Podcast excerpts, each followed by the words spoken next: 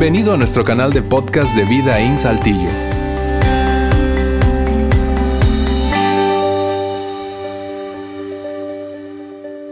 Bien, muy buenas tardes. Otra vez bienvenidos. Gracias por acompañarnos en esta segunda parte de la serie La Era de los Reyes. Comenzamos la semana pasada eh, y básicamente, o rápidamente te doy un, un repaso general, un overview más bien de lo que estamos abordando en esta serie. Lo que estamos haciendo y de lo que trata la serie es de estudiar eh, la vida de varios de los reyes de Israel, del Israel antiguo, sus historias, sus aciertos, sus fracasos, sus éxitos están eh, relatados en el Antiguo Testamento, esa primer, ese primer gran segmento de la Biblia. Em, y al menos en cuatro, al menos en cuatro, directamente, al menos en cuatro de los libros históricos, de, que están incluidos en el Antiguo Testamento se relatan esos acontecimientos. Y hemos decidido tomar cuatro reyes, cuatro reyes diferentes en diversos momentos eh, para aprender algunas lecciones, una lección de cada uno de esos reyes, bien sea de un acierto o de un fracaso eh, que experimentaron. Y, ese fue el caso del rey que, del que hablaba Juan la semana pasada cuando comenzamos la serie, el último rey de la dinastía de reyes eh, de Israel particularmente el último rey del reino del sur, y ese fue Sedequías. Si no estuviste aquí la semana pasada, fue la historia, una historia oscura, honestamente, así la describo, de ese rey. Sería, y te animo a, escuchar ese podcast si no estuviste aquí o verlo a través de nuestra página web. Hoy hablaremos de otro rey. Hoy hablaremos de otro rey, en cambio, eh, y a diferencia del rey de la semana anterior, eh, el que hablábamos es, eh, o fue el último rey, hoy hablaremos de uno de los primeros, de hecho fue el cuarto rey de Israel. Eh, y cuando yo te mencionaba esa palabra hace un momento, dinastía, dinastía real, pues seguro estás familiarizado, pero no quiero suponerlo, así que, ¿qué es una dinastía o qué, o cómo se formaban las dinastías? Bueno, básicamente cada rey heredaba ah, el trono llegado el momento de su muerte o su hora final o cercano a la muerte, heredaba, el trono a alguien de su linaje, particularmente a uno de sus hijos, específicamente o en la inmensa mayoría de los casos, al hijo mayor o primogénito, al hijo varón mayor o primogénito. Y así se iban construyendo las dinastías. El reino era pasado, te repito, de un hombre a su hijo mayor y así sucesivamente.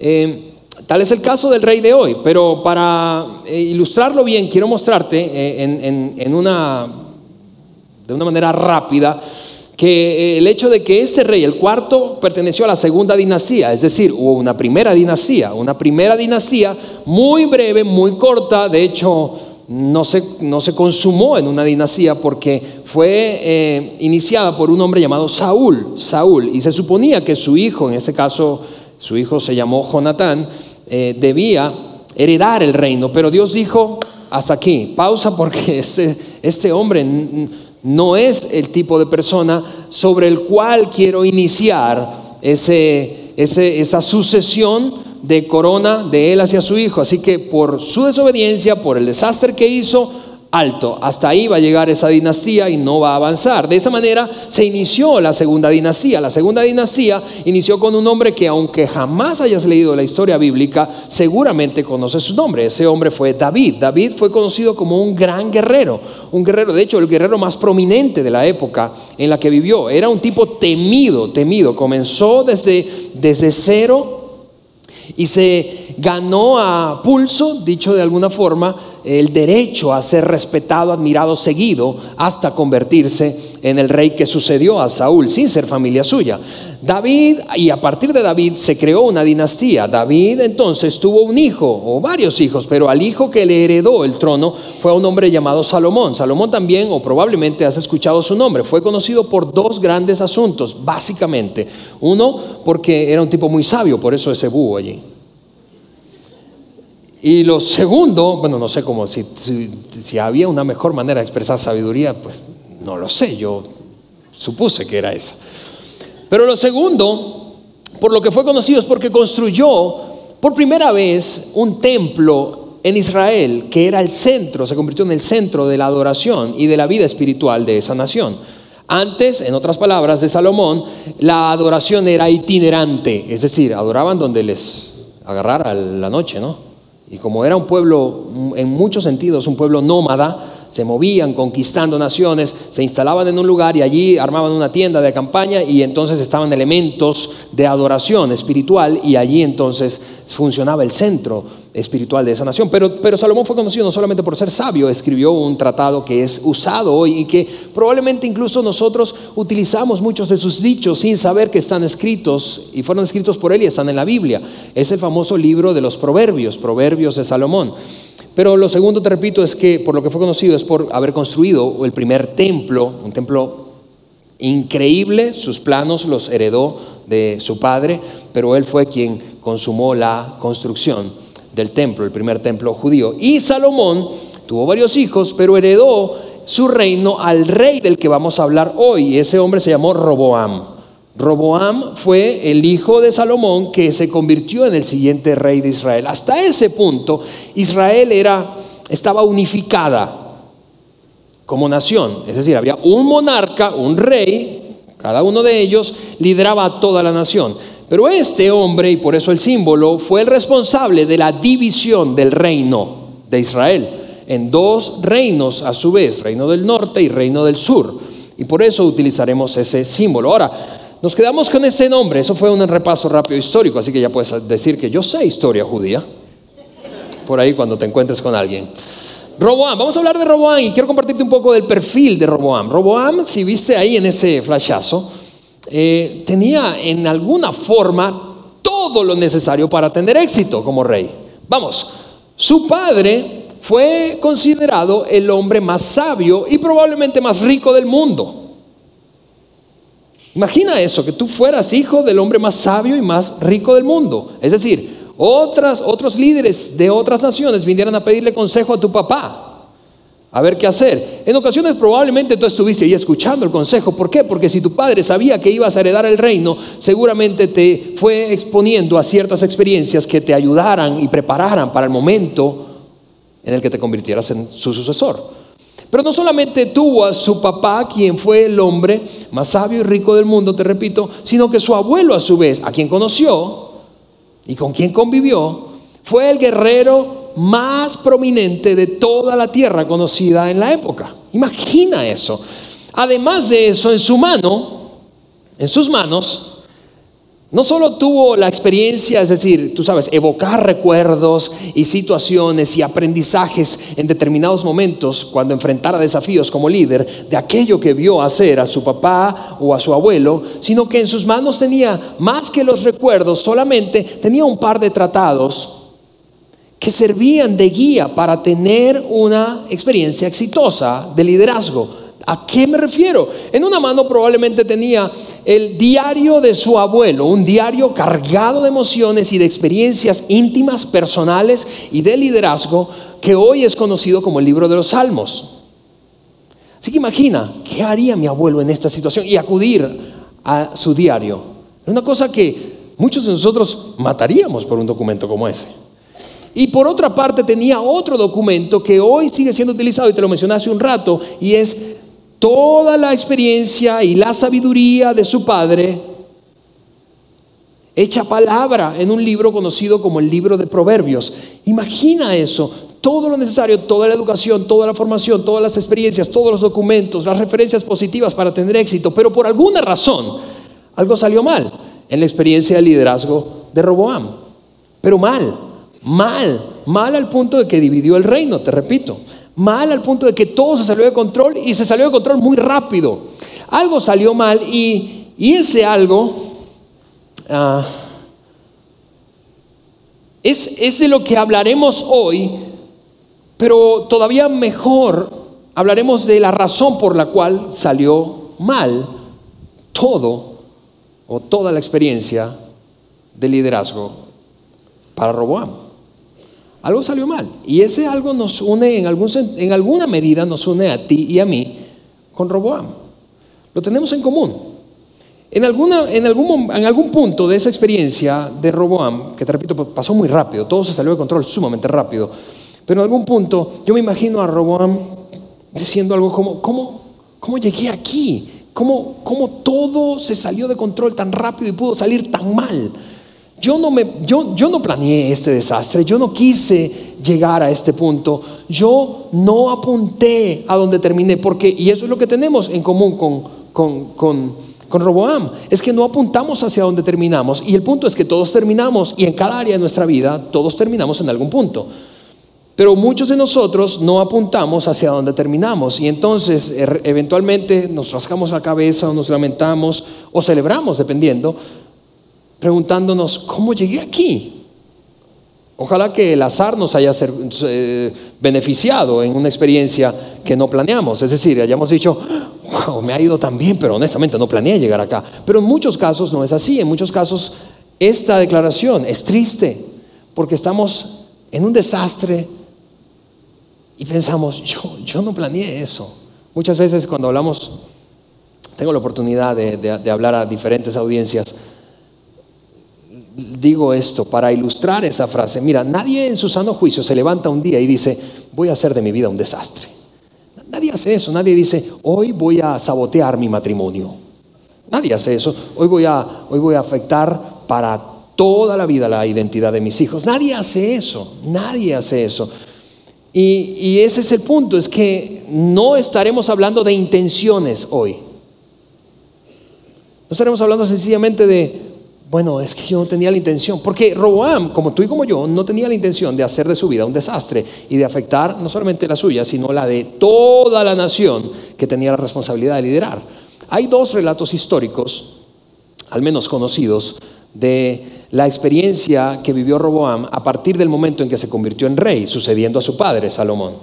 Esos dos relatos, eh, voy, a, voy a mostrarte fragmentos de esos dos relatos que se encuentran en dos pasajes eh, bíblicos distintos, dos tratados históricos que están metidos en el Antiguo Testamento. El primero de ellos es en el segundo libro de las crónicas de los reyes de Israel. Como su nombre lo dice, básicamente relató, relataba el escritor lo que ocurrió mientras observaba, siendo testigo ocular, de la experiencia de cada rey, las crónicas de los reyes. El segundo tratado de las crónicas de los reyes dice esto respecto a la experiencia que vivió Roboam. Roboam, dice, Roboam fue a Siquem, una ciudad de todo el territorio judío, donde todo Israel se había reunido para proclamarlo rey. Cuando Jeroboam, vamos a hablar de ese personaje en un momento, hijo de Nabat, se enteró de esto, regresó de Egipto, estaba en Egipto por alguna razón, te lo voy a explicar en un momento, donde había huido para escapar del rey Salomón. Así que aquí hay tres personajes, Roboam, Salomón y Jeroboam. Roboam, hijo de Salomón, este era el rey antecesor, este lo sucedió en el trono. Y este tercero conocía a este y conoció a este. Y cuando se enteró de que este ya no iba a seguir siendo rey, sino que le sucedía el trono a su hijo, fue a hablar con este después de estar un periodo de tiempo exiliado en Egipto. ¿Por qué estaba exiliado? Estaba exiliado porque en algún momento de su vida, en el pasado, un hombre, un líder espiritual, se acercó y le dijo, era un profeta, si eran conocidos en el Antiguo Testamento, se acercó y le dijo, ¿sabes qué, Jeroboam? Un día tú serás el líder de la mayor parte de este país. Ahora, imagina eso, recuerda el concepto de dinastía. A ver, yo no soy hijo del rey, no tengo linaje real, no. ¿Cómo podrá pasar eso? Te lo digo y te lo digo de parte de Dios. Un día te convertirás en el rey de la mayor parte de este país. Así que él abrazó por alguna razón esa, esa promesa y fue y se lo dijo al rey de entonces, que era Salomón. Esto es lo que está siendo declarado sobre mi vida y yo lo creo. Por lo que éste se sintió terriblemente amenazado, obviamente, así como tú y yo nos sentiríamos amenazados. vamos, este hombre llegó con aires de golpe de Estado. Y este dijo, aguas, porque te va a ir mal. Por lo que entonces tuvo que exiliarse huyendo a Egipto y duró un tiempo allá, un tiempo determinado. Pero una vez que este ya no está en el reino, este regresa para decir, ok, retomemos el tema. Y es lo que pasa con, básicamente, no, no las transiciones de reinado solo en tiempos monárquicos, sino hoy. Vamos, el próximo año, tras las elecciones presidenciales en nuestro país, se habrán reuniones en donde se traten asuntos que vienen arrastrándose de sexenios anteriores, ¿sí o no? Es decir, alguien va, a venir con el próximo presidente y va a decir, ¿sabes qué? Aquella, aquel tema está pendiente y no lo hemos resuelto. Y yo me preguntaba si este nuevo líder quiere resolverlo de otra manera. Y eso es lo que ocurrió. Ese se enteró y quiere, quiere retomar el tema, un tema que es muy importante para él, como podrás suponer. Entonces, eso es lo que dice el, el, el, el cronista. Entonces los líderes de Israel, ese conjunto de líderes establecidos, ya no está solamente hablando del nuevo rey Roboam, sino los líderes. Imagina que su gabinete. Los líderes de Israel mandaron a llamar a Jeroboam y él junto con todo Israel fueron a hablar con Roboam. Jeroboam, Roboam, yo sé que me he enredado, pero el nombre largo, Jeroboam, es el que no es el rey. Roboam es el hijo heredero. Te repito, están a punto de saldar una cuenta pendiente y el cronista relata, describe cómo transcurrió la conversación. Aquí está ese nuevo rey, ya ocurrió el juramento, él es el nuevo rey y viene este otro con un grupo de seguidores suyos a renegociar un tratado. Una cosa que es importante para él y que considera que no está resuelta, es una cuenta pendiente. Y eso es lo que dice el cronista que conversaron. Su padre dijo Jeroboam, su padre Salomón fue un amo muy duro Alivie los trabajos, esta es la petición, alivie los trabajos pesados y los impuestos tan altos. Dos cosas nada más. Alivie los trabajos pesados y los impuestos tan altos que su Padre impuso sobre nosotros. Entonces, seremos sus leales súbditos. Y es tan importante lo que dice como lo que no dice. Pide algo, bájale dos a la carga impositiva de impuestos y a, y a la presión sobre nosotros en términos del trabajo, la carga de trabajo que llevamos. Y solo entonces, esto es lo que dice y lo que no dice, solo entonces seremos sus leales súbditos. Te repito, entonces seremos sus leales súbditos, es lo que dice, pero lo que no dice es que aquí hay un tono de amenaza y no sé, no sé si lo notas. Vamos, si tú no haces esto, no va a ocurrir esto y por lo tanto creo que podemos entrar en un tiempo de conflictividad interna en nuestro país. Roboam les, respondió, les respondió, perdón.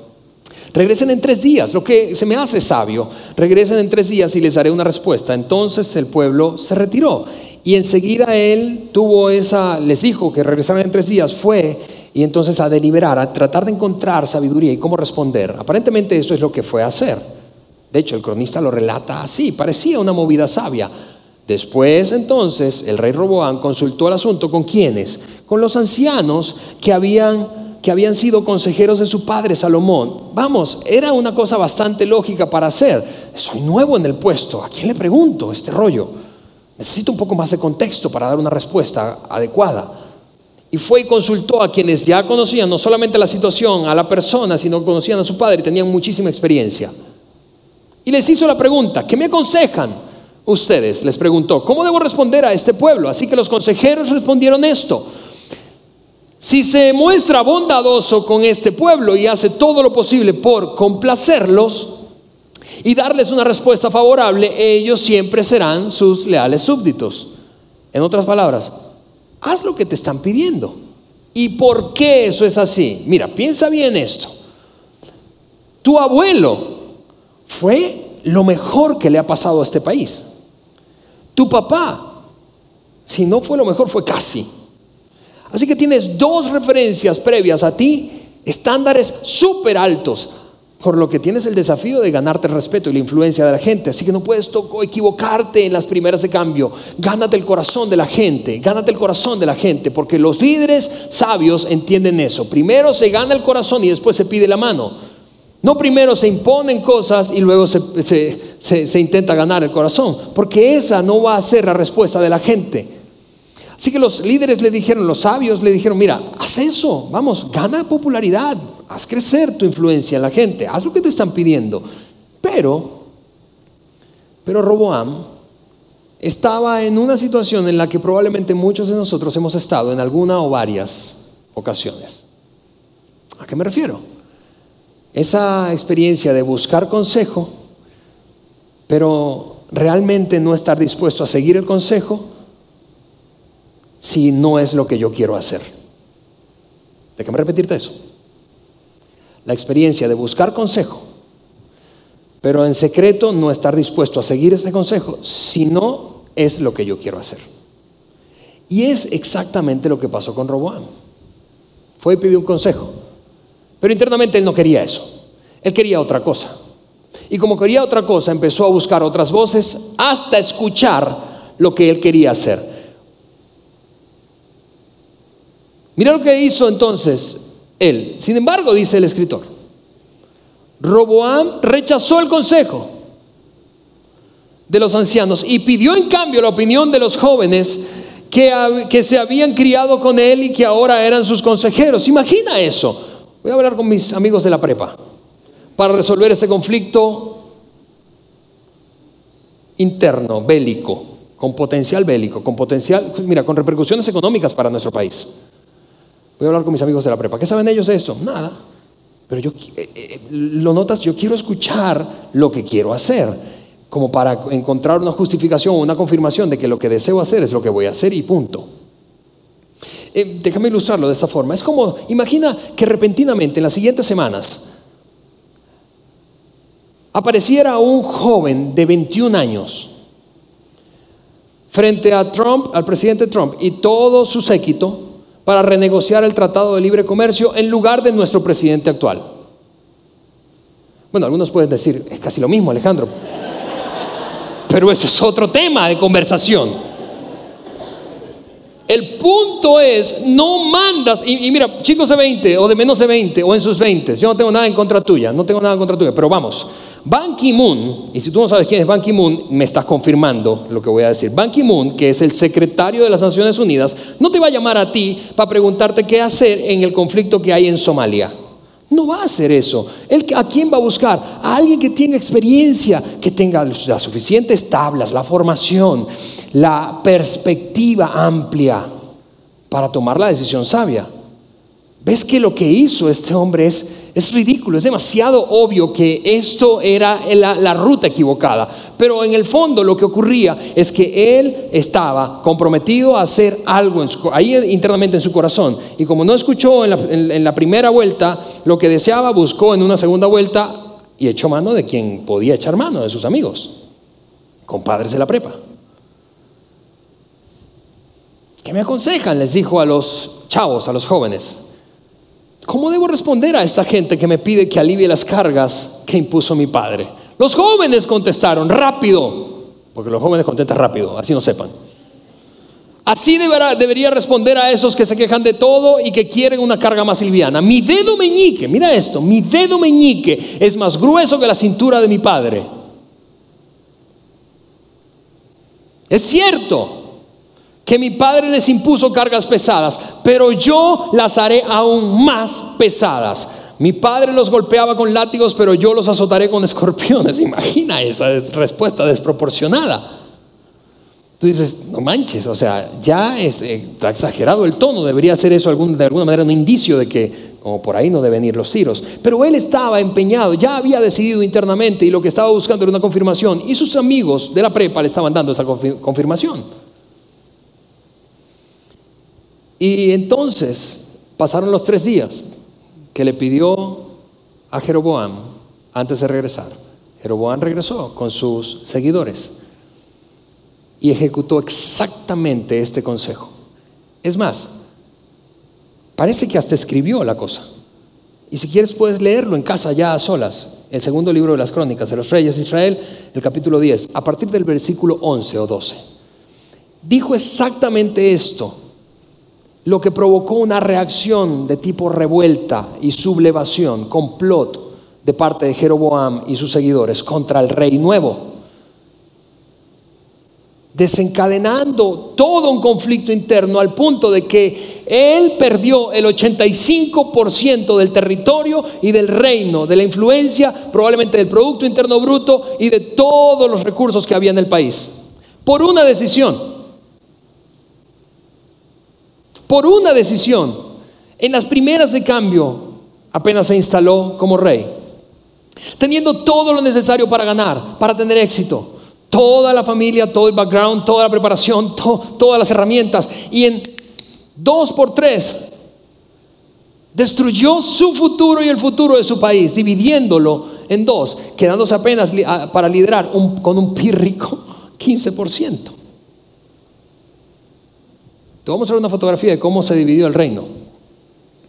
Toda esta parte eh, eh, colorida era Israel en ese momento.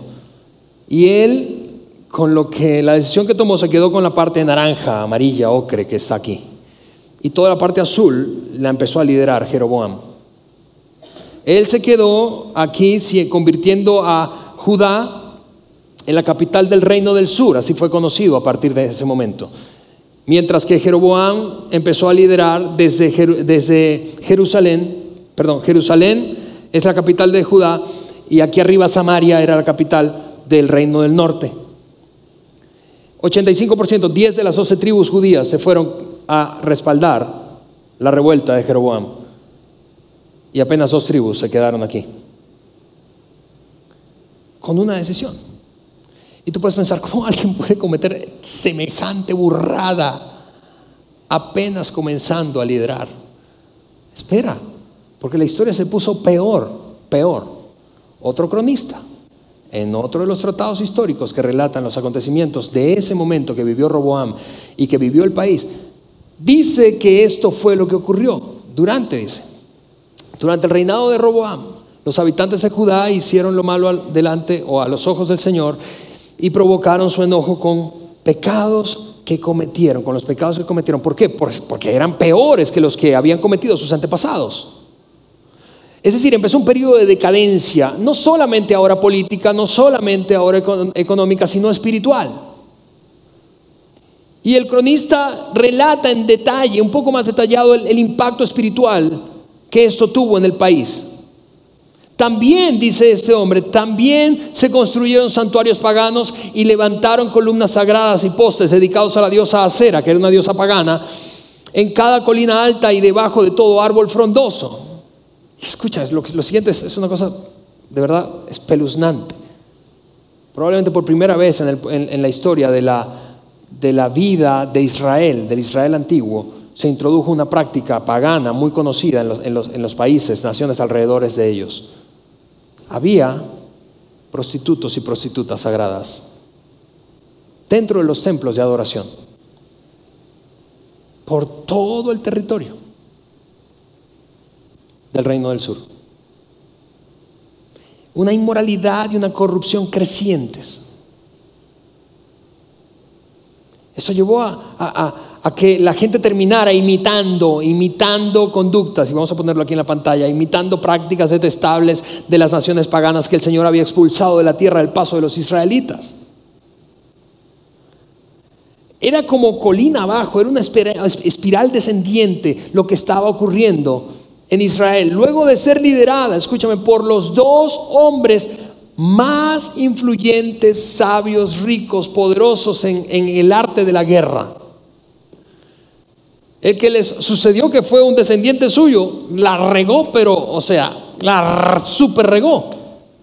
Incluso, dice el, escritor, incluso, eso, es lo que, lo que ocurrió después del quinto año. El reinado de Roboán, el rey, en el quinto año del reinado de Roboam, el rey Isaac de Egipto subió y atacó, a Jerusalén. Saqueó los tesoros del templo del Señor y del palacio real. Se robó absolutamente todo, incluso unos escudos que había hecho su padre Salomón y eran de oro. Imagina, pertenencias personales, herencia familiar, ya no solamente era un asunto del país, eh, se tornó personal la sensación de fracaso. Parecía que el país había, en principio el rey, Roboam, y el país entero había perdido la brújula y tenía prioridades como invertidas. Lo espiritual siempre fue un indicador de que si el pueblo, liderado por su rey, prestaba atención a lo espiritual, todo lo demás se iba a ir acomodando y salía bien. En otras palabras, era un factor de éxito. Pero habían descuidado tanto lo espiritual y ahora todas las prioridades estaban volteadas. Todo porque este hombre se metió en una bronca por un asunto interno de buscar hacer lo que estaba empeñado en hacer y no lo que era lo mejor. Tiempo después de esto, esto es lo que ocurrió. Tiempo después, el rey Roboam reemplazó los escudos de bronce y los confió al cuidado de los comandantes de la guardia, quienes protegían la entrada del palacio real. Y, yo no sé si tú logras o te puedes imaginar un momento a solas de Roboam. Entonces yo quiero trasladarte, hacerte imaginar. ¿Cómo, cómo, te lo imaginas a solas después de ese desastre? Yo me lo imagino así. Así. Como esta imagen que vamos a poner ahí, los muchachos me están ayudando a diseñar. y después de diseñarla la van a poner. ¿Me pueden ayudar a poner esa imagen, por favor?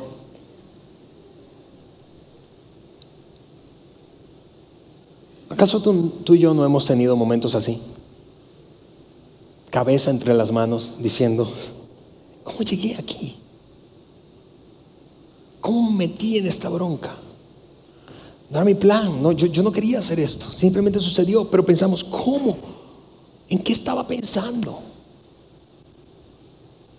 ¿Qué fue lo que hizo que Roboam terminara como terminó, así, con esta imagen? lamentándose, repasando todo lo que había hecho y concluyendo, no solo la regué, sino que, que destruí todo lo que me habían dado. Y lo, lo, bueno de todo este asunto es que hay una lección allí que el escritor, el cronista de, la, de las experiencias de Roboam, dejó plasmado en uno de los tratados históricos que hoy estamos revisando, el segundo libro de las crónicas de los reyes de Israel. Él muestra la razón, qué es lo que lo llevó a hacer eso. Fue un rey malvado, dice el cronista. Él fue un rey malvado y vamos a ponerlo aquí. Y antes de decirte cuál es la razón, Quiero que pienses, ¿qué es? Ah, porque está a punto de revelar qué es lo que llevó a Roboam a caer como cayó y fracasar como fracasó. Fue un rey malvado porque iba a soltar razón. Probablemente tú piensas, bueno, porque evitó el consejo de los sabios y seguramente tuvo que ver. O porque fue arrogante, quizá eh, esa, esa, eh, sensación de que nadie me va a decir qué hacer, esa postura arrogante tuvo que ver. Quizá porque era joven, porque fue arrogante, porque era joven, pero, y, esa juventud le restaba experiencia, era inexperto y entonces... Pero eso es lo que dice el cronista, esa es la verdadera razón en el fondo, porque debajo de todo eso, aunque tuvo que ver, hay una razón de fondo, y es lo que voy a tomar los siguientes minutos antes de terminar para hablar de ello. La razón en el fondo, detrás de todo, es esta. El cronista dijo, fue un rey malvado porque no buscó, escucha eso, porque no buscó al Señor con todo el corazón. Porque no buscó al Señor con todo el corazón. Y tú puedes pensar, a ver, a ver, pero, Alejandro, yo, yo, eh, está bien, eso parece una, un guion padre para una película, tú sabes, épica, así tipo, no sé, crónicas de Narnia, pero mi vida es otra cosa, yo no soy rey de nada. Y, y, por otra parte, no, no, no, sé si le doy tanto, tanto énfasis a lo espiritual en mi vida, buscar a Dios apenas he venido un par de veces o esta es mi primera vez, no me considero una persona súper espiritual, no, no puedo decir honestamente, honesta, honestamente que yo ando buscando a Dios. Y eso está bien, escúchame, yo respeto eso y, si has estado aquí un rato sabes que respetamos eso, pero Creo que esta es una lección para no pasar por alto, porque en el fondo, en el fondo, según este cronista, en el fondo de todo el asunto y el desastre que experimentó, ese momento de manos, de cabeza entre las manos, en el fondo, ¿qué es lo que había? La ausencia de compromiso para buscar a Dios. De hecho, hace tanto énfasis que dice, porque parece haber una diferencia entre buscar a Dios y buscar a Dios con todo el corazón, y el, el autor hace énfasis en buscarlo con todo el corazón. Pareciera que cuando tú y yo no buscamos intencionalmente a Dios con todo el corazón, nuestro corazón se va hacia otro lugar. Y eso es lo que está dejando ver el cronista. Un corazón que no está intencionalmente dispuesto a buscar al Señor, se instalará en otro lugar. Y vamos, tú y yo hemos vivido eso. Tu corazón y mi corazón a diario están sobre algo, dentro de algo, eh, poniendo nuestro énfasis en algo. Nuestro esfuerzo, nuestros recursos, nuestra atención Nuestros planes giran en torno a aquello en donde ponemos el corazón. El cronista dice, vamos, el desastre de la vida, no solo de Roboam, sino de un individuo, comienza cuando no pone intencionalmente su corazón en buscar a Dios. Déjame ilustrarte esto con una experiencia personal, muy personal, que me ocurrió hace 23 años. Ahora tengo 41. Cuando tenía 17, 17, 18, viví la, la, experiencia difícil de estar en prisión dos veces. Estuve preso dos veces. Y, estuve preso, yo, yo, pudiera decirte un montón de razones por las que estuve que fueron tonterías y, y por actos vandálicos, básicamente por eso me metieron al bote dos veces. Cuando tenía 17 me dejaron, pasé una noche en prisión y me dejaron salir rápido porque era un menor de edad y era más un escarmiento que otra cosa. Pero la siguiente vez seguí con, eh, con mis andadas y me metieron cuando ya era mayor de edad, así que ahí no me iban a sacar tan fácil, pero mi mamá se puso a llorar enfrente de la, de la, de la comisaría, el lugar donde yo estaba preso, y, me dejaron salir por amor a esa señora. Eh, eso es lo que yo puedo decirte respecto a esa experiencia personal que yo viví. En ese momento yo estaba, sí, estaba rodeado de gente equivocada, sí, estaba escuchando voces que no debía escuchar, sí, me creía arrogante, eh, sí, me creía superior, nadie me podía decir qué hacer porque yo pensaba que sabía y, lo que estaba haciendo y los mandaba por un tubo. Y, y, puedo decirte un montón de razones por las que me metí en esos líos, terminando en la cárcel dos veces. Pero en el fondo, en el fondo, en el fondo, debo confesar ahora, repasando para este mensaje, debo, debo, me di cuenta que esos dos años, mis diez, eh, cuando tenía 17 y cuando tenía 18, fueron los años en donde yo estaba buscando un montón de cosas para mi vida. Y esa experiencia que de alguna manera me hizo tocar fondo, me hizo reaccionar y decir, a ver, yo necesito buscar respuestas en otro lugar, en otras actividades, en otras relaciones, en, otras, otros hábitos. No buscar a Dios me llevó a meterme en un montón de problemas. Y terminar con mi cabeza entre mis manos diciendo, ¿qué estaba, qué estaba pensando? ¿Qué estaba pensando? Y si lo piensas bien, es una pregunta que nos hacemos con mucha frecuencia cuando nos metemos en líos. ¿Qué estaba pensando? ¿Cómo llegué aquí? ¿Cómo llegué aquí? Pero en ese pasaje, en la razón de fondo que impulsó a Roboam a meterse en líos y causar un desastre para todo su país, hay una mejor pregunta escondida que es la que quiero dejarte hoy. En vez de qué estaba pensando, qué estaba pensando. Mira, lee de nuevo conmigo el pasaje. Dice esto, fue un rey malvado porque no buscó al Señor con todo el corazón. Así que la pregunta mejor, que creo que es mejor, definitivamente mejor para ti y para mí, en términos de evitar estar en ese momento de cabeza entre nuestras manos preguntando qué estaba pensando, mejor es preguntarnos qué estaba buscando.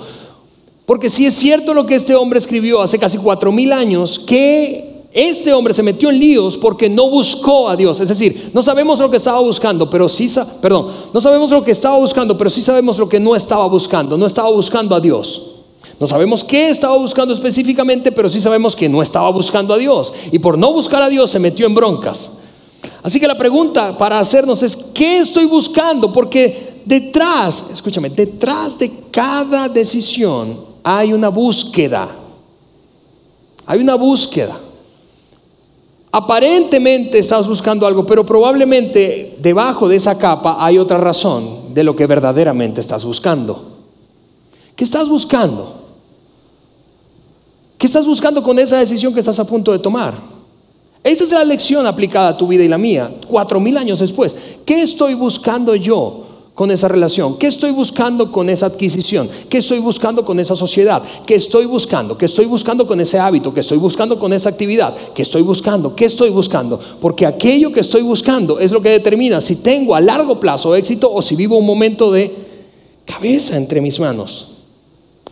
Te lo voy a ilustrar de una, de una manera. Suponte que estás buscando, estás a punto de comprar un carro, pero no cualquier carro. Tú quieres, bueno, Hablando de esa pregunta, ¿qué estás buscando? Tú quieres comprar un carro de lujo y supongamos que es un Mercedes-Benz.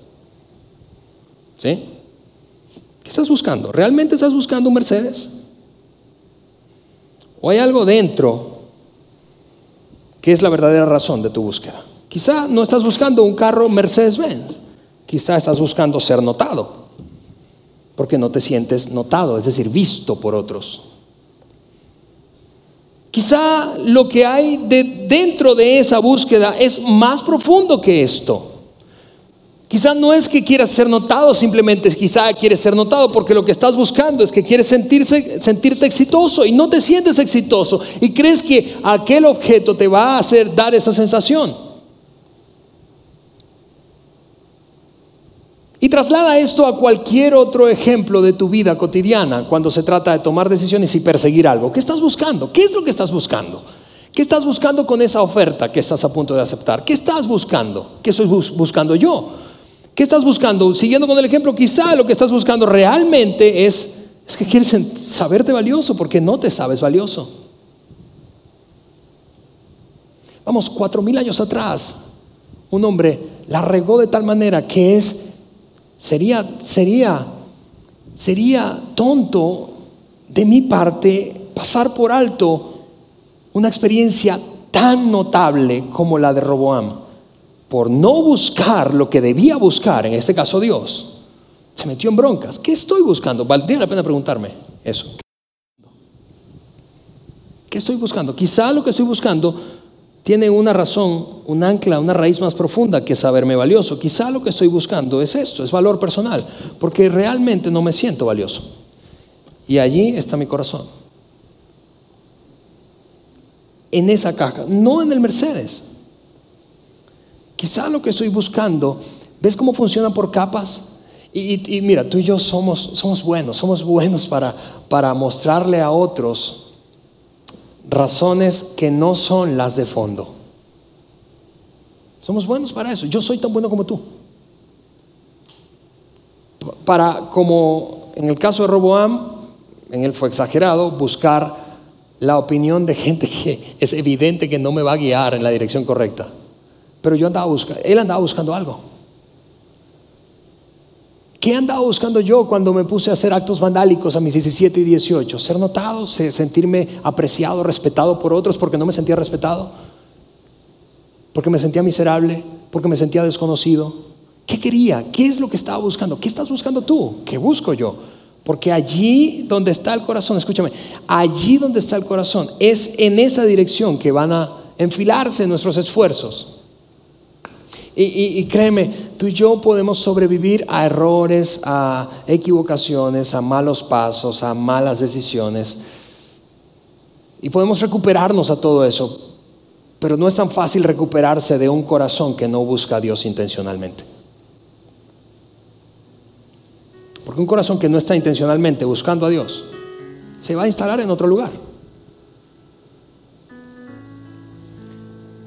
Así que antes de, terminar, yo quiero hacerte la pregunta. ¿Qué estás buscando? ¿Qué estás buscando con esa decisión? ¿Qué buscas realmente? ¿Qué buscas realmente? Y, no solo quiero hacerte esa pregunta, sino es que quiero desafiarte a buscar a Dios. Y, y mira, mira que no estoy queriendo. No estoy queriendo decirte cómo buscar a Dios. ¿Por qué? Porque a pesar de que tú puedas, puedas decir, a ver, yo no sé cómo hacerlo, cómo, cómo, cómo buscar a Dios, nunca nadie antes me lo ha enseñado. Vamos, esa acción de buscar es casi intuitiva para ti y para mí. No necesitamos tantas instrucciones por, porque tú has buscado gloria, tú has buscado reconocimiento, tú has buscado alguna, algún logro, tú has buscado y nadie te enseñó a hacerlo, pero te impulsó tu búsqueda. Y es lo mismo que quiero resaltar con el hecho de, no voy a darte tantas instrucciones, vamos, te quiero desafiar a buscar a Dios. Mira que tampoco significa eso, eso no significa de ninguna manera que te estoy invitando a, formar parte de una nueva religión. No, quienes nos conocen y, han estado un rato aquí en vida, saben que esa no es nuestra meta. Nuestra meta no es que tú te conviertas, nuestra meta no es que tú abandones tu religión, esa para nada es nuestra meta. Nuestra meta es ofrecerte un espacio en donde puedas buscar a Dios. Sin importar que continúes con tu religión, si tu religión te hace sentir cómodo y tú dices, está bien, pero aún así vienes aquí, eres bienvenido. No queremos que te cambies de religión. Yo quiero sencillamente hoy hacerte la pregunta, ¿qué estás buscando? Porque detrás de esa decisión, detrás de ese comportamiento, detrás de esa relación, detrás de ese hábito, hay una búsqueda. ¿Qué estás buscando? Para terminar, quiero guiarte en una oración y, y mientras oramos, quiero animarte a hacer de este momento uno personal, porque creo que tenemos tarea, tú y yo, tenemos tarea. Tenemos la tarea de buscar a Dios. Quizá este es un momento para decirle, Señor, yo no sé cómo buscarte, pero quiero buscarte porque escuchando esto, viendo esa historia y repasando mis momentos de cabeza entre las manos, debo preguntarme qué estoy buscando y comenzar a buscarte a ti, intencionalmente. Con eso dicho, voy a pedirte que cierres los ojos allí, solamente para que no te distraigas y terminamos con una oración. Haz, te repito, de este uno de esos momentos personales entre tú y Dios. Mientras yo oro por ti. Señor, yo quiero darte gracias por cada una de las personas que están aquí, mis amigos, amigas. Gente que, que como cada uno, cada uno de nosotros, enfrenta decisiones y circunstancias diarias. Pero detrás de cada decisión, Señor, hay una búsqueda. Ayúdanos a ser suficientemente honestos con nosotros mismos al responder la pregunta, ¿qué es lo que estoy buscando? Yo quiero pedirte que inquietes a cada persona con esa pregunta hoy y en los siguientes días. ¿Qué es lo que estás buscando? Y yo quiero pedirte que les ayudes y nos ayudes a todos a hacer de nuestra búsqueda de ti una búsqueda intencional que te busquemos con todo el corazón. En el nombre de Jesús. Amén.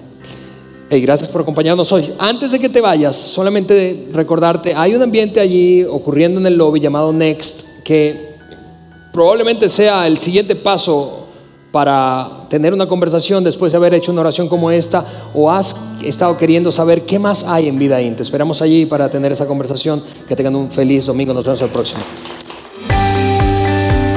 Gracias por haber escuchado este podcast de Vida en Saltillo. Si deseas escuchar estos mensajes en vivo, te invitamos a que nos acompañes todos los domingos a nuestro auditorio. Para más información sobre nuestra ubicación y horarios, entra a vidainslt.org o síguenos en nuestras redes sociales como Facebook, Twitter e Instagram. Nos vemos la próxima semana.